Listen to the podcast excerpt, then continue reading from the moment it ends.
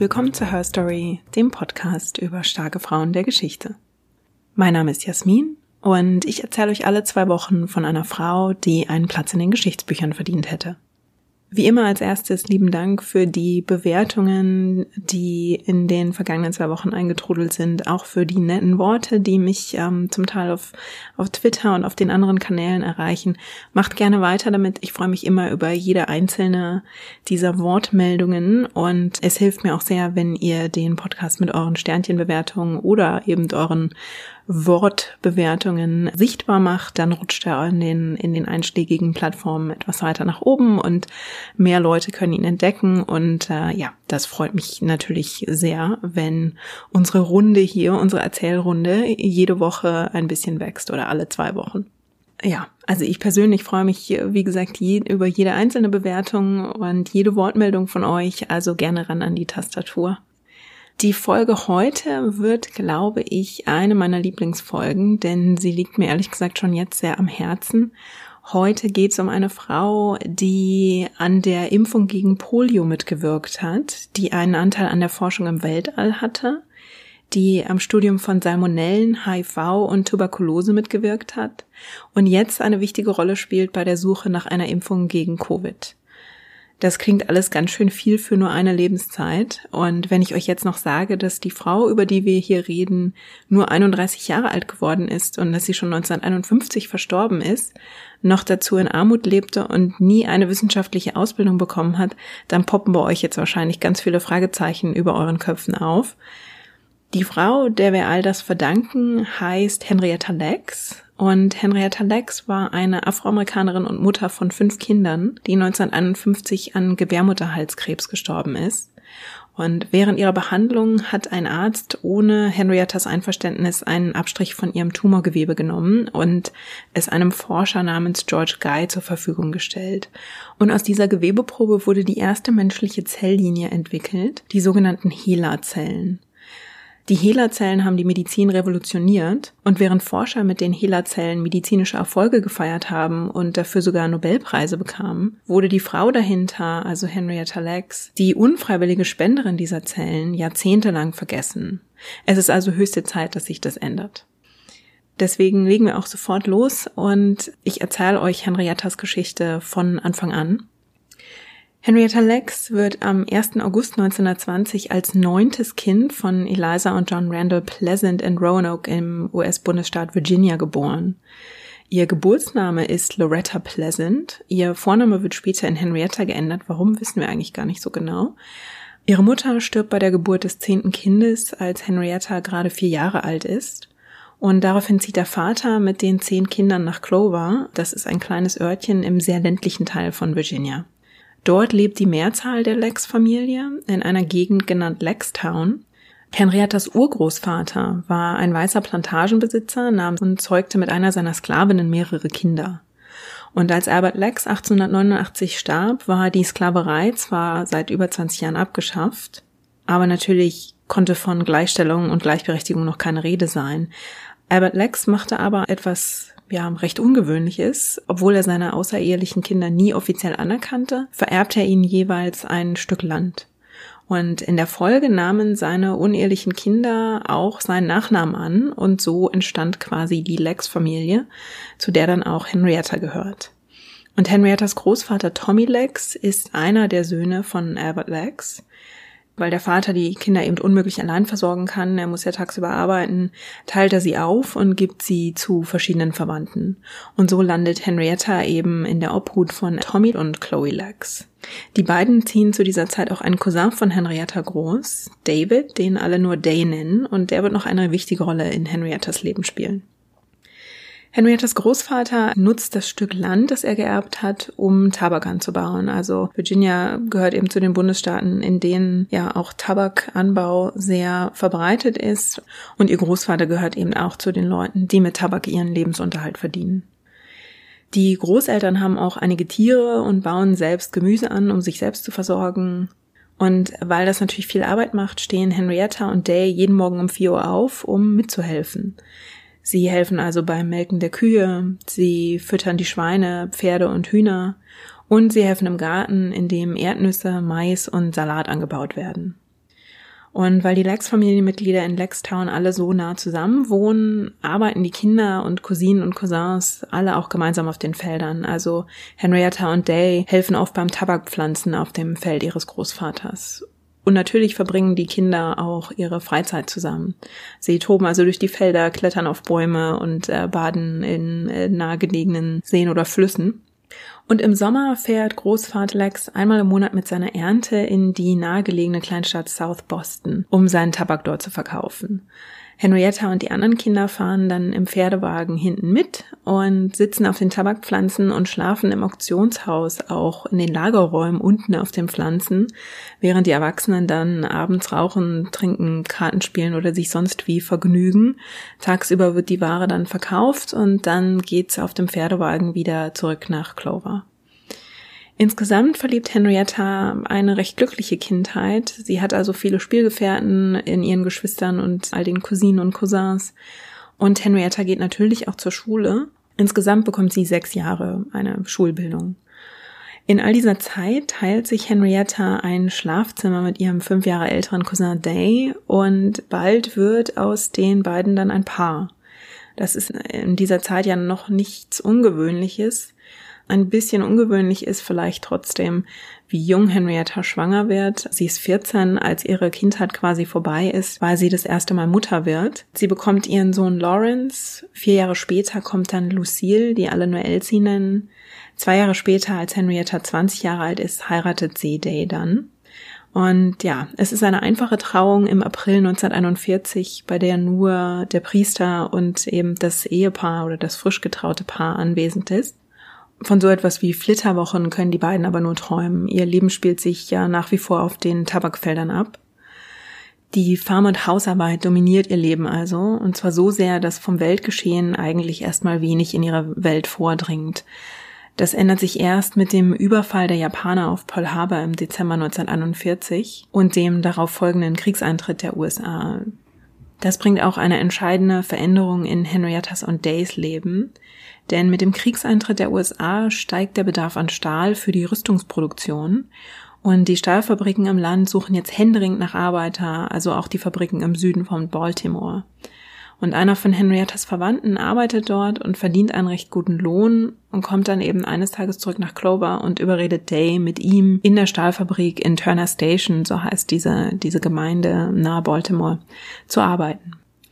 Day ist nicht der Einzige, der diesen Weg geht. Zu dieser Zeit ziehen viele Afroamerikaner aus den ländlichen Regionen des Südens in Städte und urbane Zentren im Nordosten, auch in den mittleren Westen und in den Westen des Landes. Und diese Zeit ist heute als Great Migration bekannt. Das meint die Jahre zwischen 1916 bis 1970 und insgesamt ziehen in dieser Zeit sechs Millionen Afroamerikaner aus dem Süden innerhalb der USA um und bauen sich ein neues Leben auf. Und Henrietta und Day gehören eben zu dieser Gruppe. 1942 zieht zunächst Day nach Baltimore und wenig später folgt Henrietta mit den beiden Kindern. Sie leben dann in den kommenden Jahren eben in dieser Gemeinde in Turner Station, haben dort ein eigenes Haus und bekommen drei weitere gemeinsame Kinder. 1947 wird David Jr. geboren, 1949 kommt Deborah auf die Welt und 1950 wird der Sohn Joseph geboren. Und schon vor ihrer Schwangerschaft mit Joseph hat Henrietta das Gefühl, dass etwas mit ihr nicht stimmt. Sie hat das Gefühl, dass sie in ihrem Unterleib eine Art Verhärtung hat. Sie spricht mit ihren Cousinen Margaret und Sadie darüber und die beiden vermuten aber einfach nur, dass Henrietta erneut schwanger ist. Und sie fühlen sich dann bestätigt, als Henrietta wenig später tatsächlich mit Joseph schwanger ist. Aber auch nach Josephs Geburt hat Henrietta weiterhin Beschwerden und leidet immer wieder unter starken Blutungen. Sie geht trotzdem nicht sofort zum Arzt, denn die Krankenversorgung für Afroamerikaner ist zu dieser Zeit noch ziemlich miserabel. Medizinische Versorgung ist damals streng nach Rassen getrennt und es gibt nur wenige Ärzte für Afroamerikaner. Immer wieder werden Schwarze auch für fragwürdige medizinische Behandlungen quasi als Versuchskaninchen herangezogen. Das berüchtigste Beispiel dafür ist die Tuskegee-Studie. Das ist eine Studie zu Syphilis, bei der vier Jahrzehnte lang an männlichen Afroamerikanern untersucht wurde, wie sich die Syphilis entwickelt und auswirkt, wenn man sie unbehandelt lässt. Den teilnehmenden Männern wird aber in dieser Zeit, in diesen vier Jahrzehnten vorgegaukelt, dass sie für die Krankheit behandelt werden.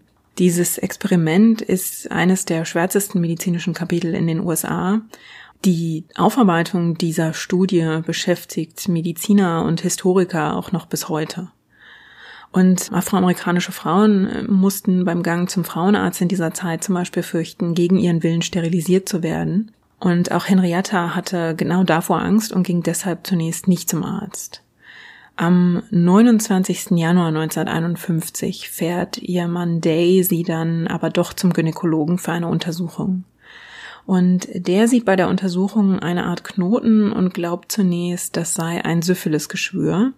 Als der Test dann aber negativ ausfällt, schickt er Henrietta zur gynäkologischen Abteilung des Johns Hopkins Krankenhaus in Baltimore für eine genauere Untersuchung. Das Johns Hopkins Krankenhaus ist damals das einzige Krankenhaus in der Gegend, das auch Schwarze behandelt. Das liegt ungefähr 30 Kilometer weit weg. Und Dave fährt seine Frau also zur Klinik, wo sie untersucht wird und ihr Arzt, ein Mann namens Howard Jones, findet einen Tumor an ihrem Gebärmutterhals, ungefähr so groß wie ein 5-Cent-Stück. Er nimmt eine Gewebeprobe und schickt sie zur Analyse und Henrietta schickt er in der Zwischenzeit nach Hause, während diese Probe eben untersucht wird. Wenige Tage später bekommt Jones dann den Laborbericht, der seinen Verdacht bestätigt.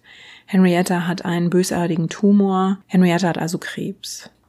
Die Krebsforschung zu dieser Zeit ist auch noch weit von dem entfernt, was wir heute kennen. Mediziner haben damals auch Mühe, Gebärmutterhals überhaupt richtig zu diagnostizieren der PEP-Abstrich, den wir heute kennen, der ja heute beim Frauenarzt auch Standard ist und mit dem Zellen der Gebärmutter auf frühe krebsartige Veränderungen untersucht werden, der ist erst 1941 entwickelt worden. Und obwohl er entwickelt wurde, haben Ärzte noch Schwierigkeiten, weil es noch nicht ausreichendes Wissen und nicht ausreichende Schulung gibt, um diesen Test überhaupt klar zu deuten. Viele Frauen wie Henrietta gehen zudem sowieso nur unregelmäßig zum Arzt, bekommen diesen Test also auch gar nicht unbedingt ähm, oder entscheiden sich dagegen. Diejenigen, die den Test machen lassen, sind ihren Ärzten dann in gewisser Weise ausgeliefert. Also wie ich gerade gesagt habe, ist die Schulung, wie man diesen Test interpretiert, noch unzureichend.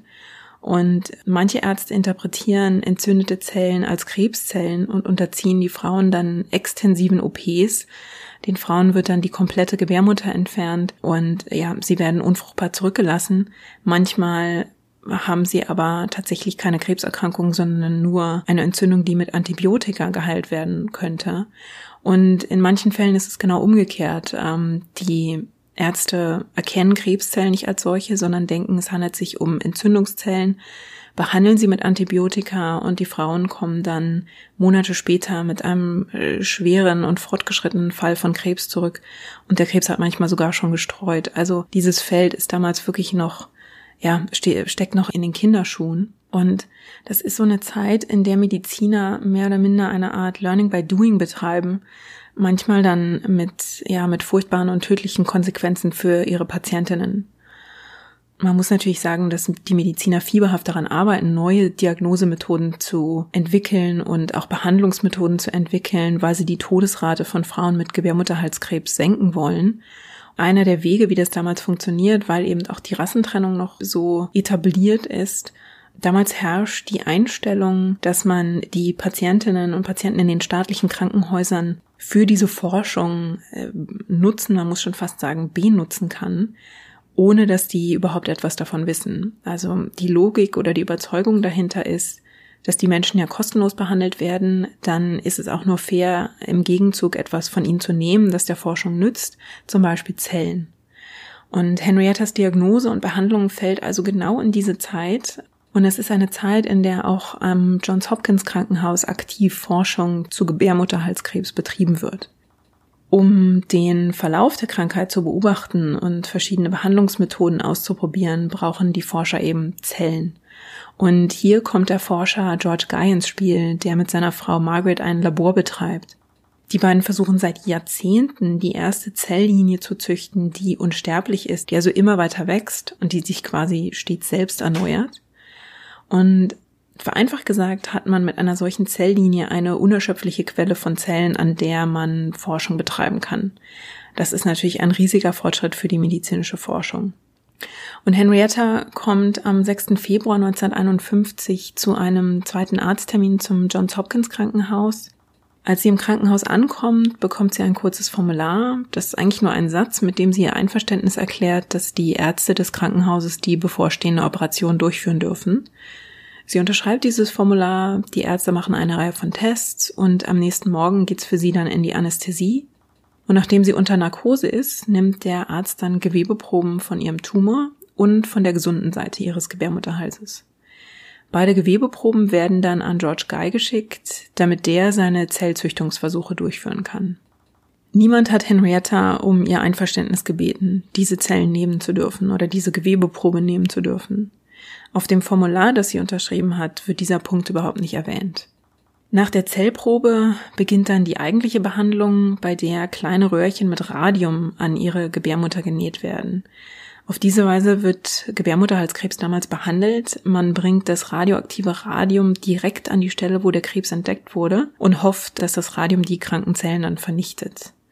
Wie gefährlich Radium auch für gesunde Zellen ist, wissen die Ärzte damals nicht. Viele von ihnen händeln die radioaktiven Stoffe noch ohne Schutzkleidung, transportieren sie in Jackentaschen, in Aktentaschen und tragen sie ja nah am Körper oder haben sie eben ungeschützt äh, im Labor rumliegen. Und viele dieser Mediziner sterben Jahre später nach intensiver Forschung und Handhabung von Radium dann selbst an, an Krebs. Während man Henrietta das Radium einsetzt, werden in Geis Labor Henriettas Zellen in Petrischalen platziert und mit einer Nährlösung versorgt. Auch das ist damals noch alles andere als professionell. Das Feld der Zellforschung ist so neu, dass man noch nicht mal weiß, was genau Zellen überhaupt brauchen, damit sie überleben und wachsen können. George Guy und seine Frau Margaret feilen ständig an der Zutatenliste für ihre Nährlösung und die mutet in diesen Tagen, in diesen frühen Tagen eigentlich eher an ein Gebräu aus einem Horrorbuch an. Für ihre Nährlösung nutzen sie Plasma von Hühnern, Blut aus Nabelschnüren und noch ein paar weitere Zutaten, die ich euch jetzt erspare. Henriettas Zellen werden also mit dieser Nährlösung zusammen in ein Röhrchen gegeben, das mit den ersten beiden Initialen von Vor- und Nachname der Patientin beschriftet wird. Also H und E für Henrietta, L und A für Lex. Und dieser Moment, als dieses Röhrchen beschriftet wird, ist der Beginn der Geschichte der Hela-Zellen. Während die Hela-Zellen in einem Inkubationsraum ruhen und Geis Laborteam beobachtet, ob sie wachsen oder nicht oder ob sie überhaupt überleben, erholt sich Henrietta von ihrem Eingriff. Zwei Tage nach der OP wird das Radium entfernt und sie wird nach Hause geschickt und zwei Wochen später kommt sie für eine zweite Runde nach genau diesem Verfahren noch einmal ins Krankenhaus zurück. Wiederum zwei Tage nach Henriettas Entlassung stellt man in Geis Labor fest, dass Henriettas Krebszellen sich tatsächlich vermehrt haben. Die Zellen werden dann geteilt und auf neue Röhrchen aufgeteilt und auch dort wachsen sie weiter und vermehren sich. Die Zahl der Zellen verdoppelt sich alle 24 Stunden. Henriettas gesunde Zellen sind nur wenige Tage nach der Entnahme ja wertlos, unbrauchbar geworden. Sie sind einfach verendet. Die Krebszellen hingegen wachsen immer weiter. Bald hört dann einer von Geis Kollegen davon und fragt, ob er einige dieser Zellen für seine eigene Forschung haben kann. Und George Guy sagt ja. Und so beginnen die Hela-Zellen ihre Reise durch die Labore von Medizinern, ohne dass ihre Spenderin Henrietta Lex irgendetwas davon weiß. Henrietta unterzieht sich unterdessen der Radiumbehandlung und sie hat für sich zunächst entschieden, dass sie ihrer Familie nichts davon erzählt. Sie geht weiter ihrer Hausarbeit nach, sie fährt am Wochenende mit den Kindern nach Clover, also an den Ort ihrer Kindheit. Und niemand merkt zunächst etwas, obwohl Radium starke Nebenwirkungen wie extreme Übelkeit mit sich bringen kann. Erinnert sich später keiner in ihrer Familie daran, dass Henrietta in diesen ersten Wochen über Unwohlsein klagt oder irgendwie krank aussieht. Mit ihrer Cousine Sadie schleicht sie sich abends manchmal aus dem Haus, wenn die Kinder schlafen und Day im Stahlwerk die Nachtschicht hat. Und die beiden gehen dann zusammen tanzen. Also Henrietta führt ihr Leben erstmal, ja, ganz normal fort und sie glaubt vermutlich selbst an eine Heilung. Diese Unbeschwertheit endet dann mit dem nächsten Teil der Behandlung, denn nachdem das Radium entfernt worden ist, muss Henrietta einen Monat lang täglich zur Bestrahlung ins Johns Hopkins Krankenhaus. Dort werden zunächst zwei Stellen auf ihrem Unterbauch markiert, auf die die Ärzte dann die Bestrahlungsmaschine richten. Und gegen Ende der Bestrahlungsperiode fragt Henrietta ihre Ärzte, wann die Behandlung vorüber sei und sie ein weiteres Kind bekommen könne. Und erst dann erfährt sie, dass die Behandlung sie unfruchtbar gemacht hat. Sie ist von dieser Nachricht völlig geschockt und sagt den Ärzten, wenn sie von dieser Folge der Behandlung gewusst hätte, dann hätte sie ihr nicht zugestimmt. Also man kann sich kaum vorstellen, wie, ja, wie extrem dieser Schock damals für sie gewesen sein muss. Das, was man heute in den USA Informed Consent nennt, das gab es eben damals noch nicht. Informed Consent meint die Aufklärung der Patienten vor einer Behandlung, damit Patienten die Risiken und Folgen dieser Behandlung verstehen und unter Berücksichtigung dieser Fakten eben selbst entscheiden können, ob sie der Behandlung zustimmen oder nicht. Und das ist für uns heute selbstverständlich, aber damals gab es diese Regeln eben noch nicht eine Diskussion über die Pflicht der Ärzte zur Aufklärung und die Ethik dieser, dieser ganzen Frage und Problematik, die hatte damals eben noch nicht stattgefunden. Es herrschte noch die Auffassung, dass der Arzt am besten weiß, was zu tun ist und man macht sich gerade bei Patienten, die vermeintlich weniger gebildet sind, oft einfach nicht die Mühe, über die Eingriffe und Behandlungsmethoden aufzuklären und welche drastischen und emotional furchtbaren Folgen das für viele Patientinnen und Patienten hatte, sieht man eben an Henrietta. Abgesehen von diesem emotionalen Schock macht sich auch die Behandlung mittlerweile bemerkbar. Henrietta läuft jeden Tag nach der Bestrahlung zum Haus ihrer Cousine Sadie, um dort auf ihren Mann Day zu warten, der sie dann nach der Arbeit abholt und mit nach Hause nimmt. Und je länger diese Behandlung dauert, umso stärker fühlt Henrietta ihre Folgen. Sie wird schwächer und immer müder. Sie kommt also zu, zu Sadie und will eigentlich nur noch ausruhen und schlafen. Und eines Tages zieht sie dann ihr Shirt hoch und zeigt ihren Cousinen Sadie und Margaret die Folgen der Bestrahlung. Die haben dich ja schwarz wie Teer verbrannt, entfährt es ihrer Cousine Sadie, als sie Henriettas Oberkörper sieht. Ihr Bauch hat sich schwarz verfärbt, nur der Rest ihres Körpers hat die natürliche Hautfarbe. Und Henrietta antwortet ihren Cousinen, es fühlt sich an, als breite sich diese Schwärze überall in mir aus. Im Juni sagt Henrietta dann ihren Ärzten, dass sie glaubt, der Krebs breite sich in ihr aus, sie fühle ihn förmlich in ihr wachsen. Die Ärzte können aber nichts feststellen und vermerken in ihrer Krankenakte, dass sie scheinbar auf dem Weg der Besserung ist. Im Juli kommt Henrietta für eine Nachuntersuchung und wieder sehen die Ärzte keinen Grund zur Beunruhigung. Ein Monat später dann, im August, klagt Henrietta über Schmerzen und dass sie beinahe nicht mehr urinieren kann. Ein Arzt tastet dann ihren Bauch ab und findet einen harten Knoten. Bei einer Röntgenaufnahme wird dann ein neuer Tumor gefunden und die Ärzte stufen ihn als inoperabel ein. Bei weiteren Untersuchungen finden die Ärzte dann einen Tumor an ihrer Gebärmutter, einen Tumor an jeder ihrer Nieren und einen an ihrer Harnröhre. Henrietta hat mittlerweile solche Schmerzen, dass sie nicht einmal mehr vom Haus zum Auto laufen kann, mit dem Daisy zur neuen Bestrahlungsrunde fährt. Die Ärzte erhöhen die Strahlendosis jeden Tag und Anfang August bittet Henrietta dann darum, dass sie im Krankenhaus bleiben darf, anstatt täglich zur Behandlung zu kommen.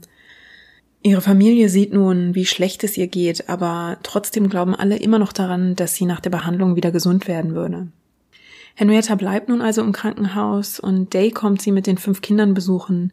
Erst in ihrem Krankenzimmer, dann im Garten des Krankenhauses, so dass Henrietta sie vom Fenster aus sehen kann. Aber bald schafft sie es nicht einmal mehr aus dem Bett zum Fenster. Sie wird einfach zu schwach. Und die Ärzte versuchen ihre Schmerzen zu lindern, aber kein Schmerzmittel scheint wirklich anzuschlagen. Beinahe täglich entdecken sie außerdem neue Tumore, die scheinen sich rasend schnell in ihrem Körper auszubereiten, trotz der Bestrahlung. Und diese Bestrahlung vergiftet Henrietta quasi von innen. Ihre Nieren können all die Giftstoffe nicht mehr aus dem Körper filtern. Und zum Ende ihres Lebens leidet Henrietta fürchterliche Schmerzen. Ihre Verwandten, die sie in den letzten Tagen und Wochen gesehen haben, sagen noch Jahre später, dass der Teufel selbst ihr diese Schmerzen zugefügt haben muss. Henrietta Lex stirbt kurz nach Mitternacht am 4. Oktober 1951 mit nur 31 Jahren an Nierenversagen, einer Folge der Bestrahlung. Nach ihrem Tod überreden die Ärzte Day, eine Autopsie zu erlauben. Ein Arzt nimmt Gewebeproben von zahlreichen Organen und bei der Autopsie werden so viele kleine Tumore gefunden, dass der Arzt vermerkt, es sehe aus, als habe jemand ihren Körper mit kleinen Perlen gefüllt. Einige Tage später tritt Henrietta in einem Sarg aus Kiefernholz dann ihre letzte Reise an. Mit dem Zug wird sie nach Clover gebracht und Henriettas Schwester Gladys und ihre Cousine Sadie ziehen Henrietta ein Kleid an, lackieren ihre Zehennägel in dem feurigen Rot, das Henrietta so geliebt hat, tragen ihr Make-up auf, machen ihr die Haare und legen ihr zum Schluss zwei Pfennigstücke auf die Augen. Dann wird sie für einige Tage aufgebahrt, damit Verwandte von ihr Abschied nehmen können. Henriettas Cousins Cliff und Fred heben in dieser Zeit ein Grab für sie aus, in dem Henrietta neben ihren Verwandten dann beerdigt wird. Einen Grabstein gibt es nicht. Während Henrietta Lacks 1951 ihre letzte Ruhe findet, erweckt die Forschung ihre Zellen erst richtig zum Leben. Wenige Monate nachdem er die Gewebeprobe genommen hat, unternimmt George Guy Versuche, die Zellen mit der Post zu schicken, weil mittlerweile so viele Labore und andere Forscher ja Interesse an den Zellen anmelden, dass er einen Weg finden muss, wie er sie von A nach B bekommt und sie den Weg überleben. Die Schwierigkeit ist zum Beispiel, dass sie genügend Nährlösung brauchen, damit sie lebend beim Empfänger ankommen. Nachdem dieses Problem gelöst ist, schickt er die Zellen dann an immer weiter entfernte Empfänger und bald gehen HeLa-Zellen nicht nur in den USA auf die Reise, sondern weltweit. 1952, also schon ein Jahr nach Henrietta Lacks Tod, wird eine HeLa-Fabrik eingerichtet, die bald jede Woche Trillionen von HeLa-Zellen produziert. Die Fabrik wird eingerichtet, weil im Februar 1952 ein Arzt namens Jonas Salk eine Impfung gegen Polio entwickelt hat. Die muss aber getestet werden, bevor sie landesweit ausgerollt wird. Und so werden erstmals in der Geschichte Trillionen von Zellen gezüchtet und vermehrt, um an menschlichen Zellen testen zu können, ob die Impfung sicher ist und effektiv arbeitet. Schon ein Jahr später, 1953, gelingt es Forschern, HeLa-Zellen zu klonen und damit neue Wege in der Forschung zu gehen. 1965 werden HeLa-Zellen mit Mäusezellen vereint und die erste tierisch-menschliche Hybridzelle wird geschaffen. Henriettas Zellen werden 1960 mit einem Satelliten der Sowjets ins All geschossen, um zu untersuchen, wie sich Zellen im Weltraum verhalten und auf die Umstände dort reagieren. 1973 wird mit HeLa-Zellen Forschung zu Salmonellen durchgeführt. 1984 spielen HeLa-Zellen eine Rolle bei der Erforschung von HIV. 1993 untersuchen Forscher mit Hilfe von HeLa-Zellen Tuberkulose. Und heute spielen HeLa-Zellen bei der Suche nach einer Impfung gegen Covid wieder eine wichtige Rolle. Während Henriettas Zellen aus der Forschung bald nicht mehr wegzudenken sind, weiß ihre Familie zwei Jahrzehnte lang nichts über die HeLa-Zellen. Sogar die Forschung selbst vergisst Henrietta. Die wenigen Berichte, die über HeLa-Zellen erscheinen, schreiben sie einer Frau namens Helen Lane oder Helen Larson zu. Erst 1973 erfährt die Lex-Familie, dass Henrietta Zellen entnommen wurden und dass diese Zellen noch leben. Ihr Mann Day ist von dieser Nachricht völlig geschockt. Und auch nach dieser Entdeckung erklärt der Familie jahrelang niemand, was das überhaupt bedeutet, dass Henriettas Zellen noch leben und was mit ihnen gemacht und wie mit ihnen geforscht wird. Henriettas Tochter Deborah beginnt alle Zeitungsausschnitte und Informationen zu sammeln, die sie kriegen kann. Als sie davon liest, dass die Zellen mit tierischen Zellen verschmolzen werden, ist sie vollkommen entsetzt. Ihr kommt es vor wie Frankenstein-Experimente weil der Familie niemand erklärt, was Zellen überhaupt sind und wie sie in der Forschung eingesetzt werden, fragt sich Deborah zum Beispiel, ob die Versuche mit diversen Krankheiten, die mit diesen Zellen durchgeführt werden, auch Schmerzen verursachen und ob das heißt, dass ihre Mutter noch immer Schmerzen leidet. Die Forscher von Johns Hopkins ignorieren jahrzehntelang die Familie der Frau, der sie einen ihrer wichtigsten medizinischen Durchbrüche zu verdanken haben. Forscher bestellen HeLa-Zellen heute aus dem Katalog. Die Zellen sind Teil einer Multimillionen-Dollar-Industrie. Viele Mitglieder der Lex-Familie können sich währenddessen nicht mal eine Krankenversicherung leisten. 1999 beginnt sich dann eine junge Wissenschaftsjournalistin für Henrietta Lex zu interessieren. Rebecca Skloot hört in ihrem Biologiestudium zum ersten Mal von HeLa-Zellen und fragt sich, wer der Mensch hinter diesen Zellen war. Mehr als zehn Jahre lang recherchiert sie dann, spricht mit Henriettas Familienmitgliedern und geht mit Henriettas Tochter Deborah auf Recherchetrips.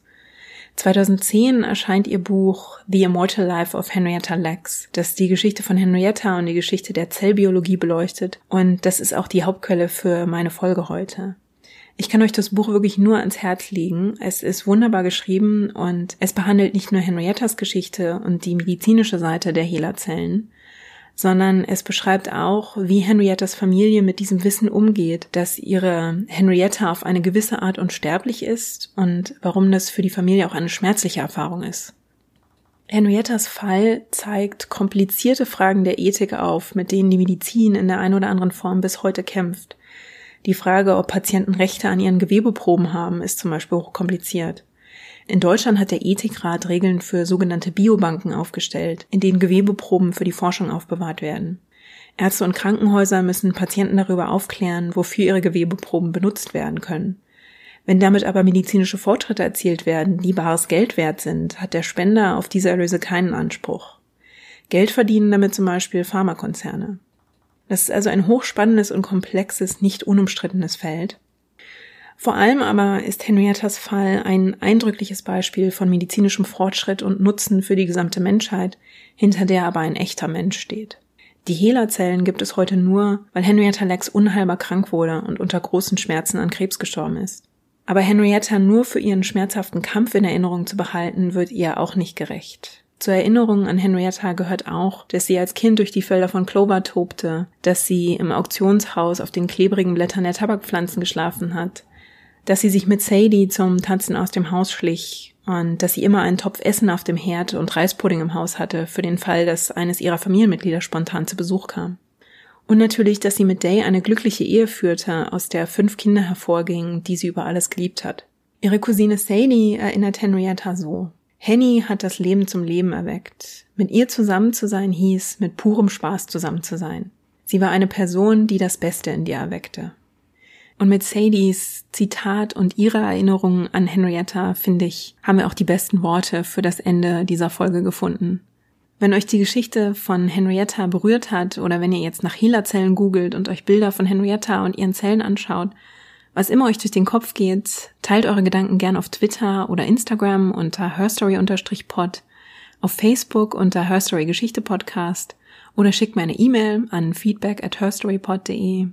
Und am besten drückt ihr auf Abonnieren, damit ihr künftig keine Folge verpasst. Und lasst mir natürlich auch gerne eine Bewertung für den Podcast da. Vielen Dank, dass ihr dabei wart. Ganz lieben Dank fürs Zuhören. Wir hören uns in zwei Wochen wieder. Und bis dahin, lasst es euch gut gehen.